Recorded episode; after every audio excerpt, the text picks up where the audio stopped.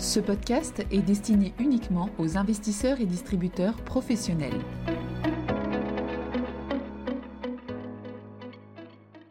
Bonjour à tous, bienvenue dans cette édition de 5 minutes pour comprendre où nous allons parler du comité de politique monétaire de la Fed de mars 2023. Avant de commencer, rappelons le contexte qui prévalait au moment de ce conseil de politique monétaire. Les statistiques de janvier, publiées tout au long du mois de février, ont surpris très positivement, le rapport sur l'emploi de janvier a été très bon, de même que les chiffres de consommation. Ici, on peut penser que la météo exceptionnellement favorable de janvier, l'anomalie de température a été très élevée, a un peu faussé la donne, alors que la tendance était plutôt à la dégradation en fin d'année 2022. Par ailleurs, l'inflation aux États-Unis a décéléré en février pour le huitième mois consécutif, avec une inflation totale qui reste malgré tout à 6%, et une inflation sous-jacente qui se situe désormais à 5,5%.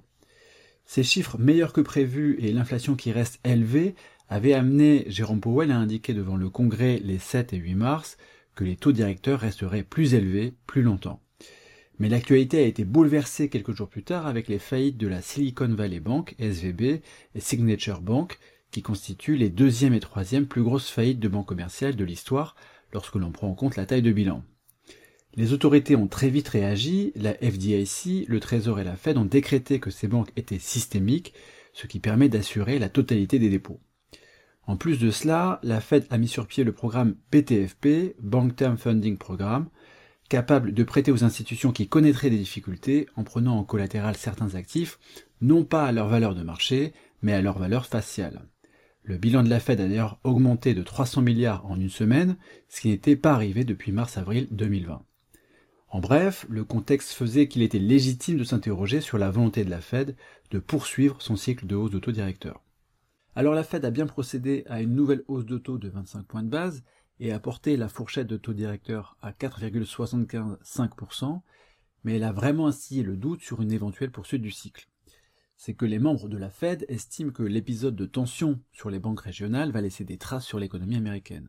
En effet, le communiqué indique les développements récents vont vraisemblablement déboucher sur des conditions de crédit plus dures pour les ménages et pour les entreprises et peser sur l'activité économique, les embauches et l'inflation.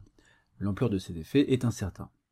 Sur ce plan, il convient de rappeler que l'enquête trimestrielle de la Fed auprès des banques américaines, réalisée en janvier, faisait déjà état d'une demande moindre de crédit bancaire de la part des entreprises et des ménages et de conditions de prêt durcies de la part des banques.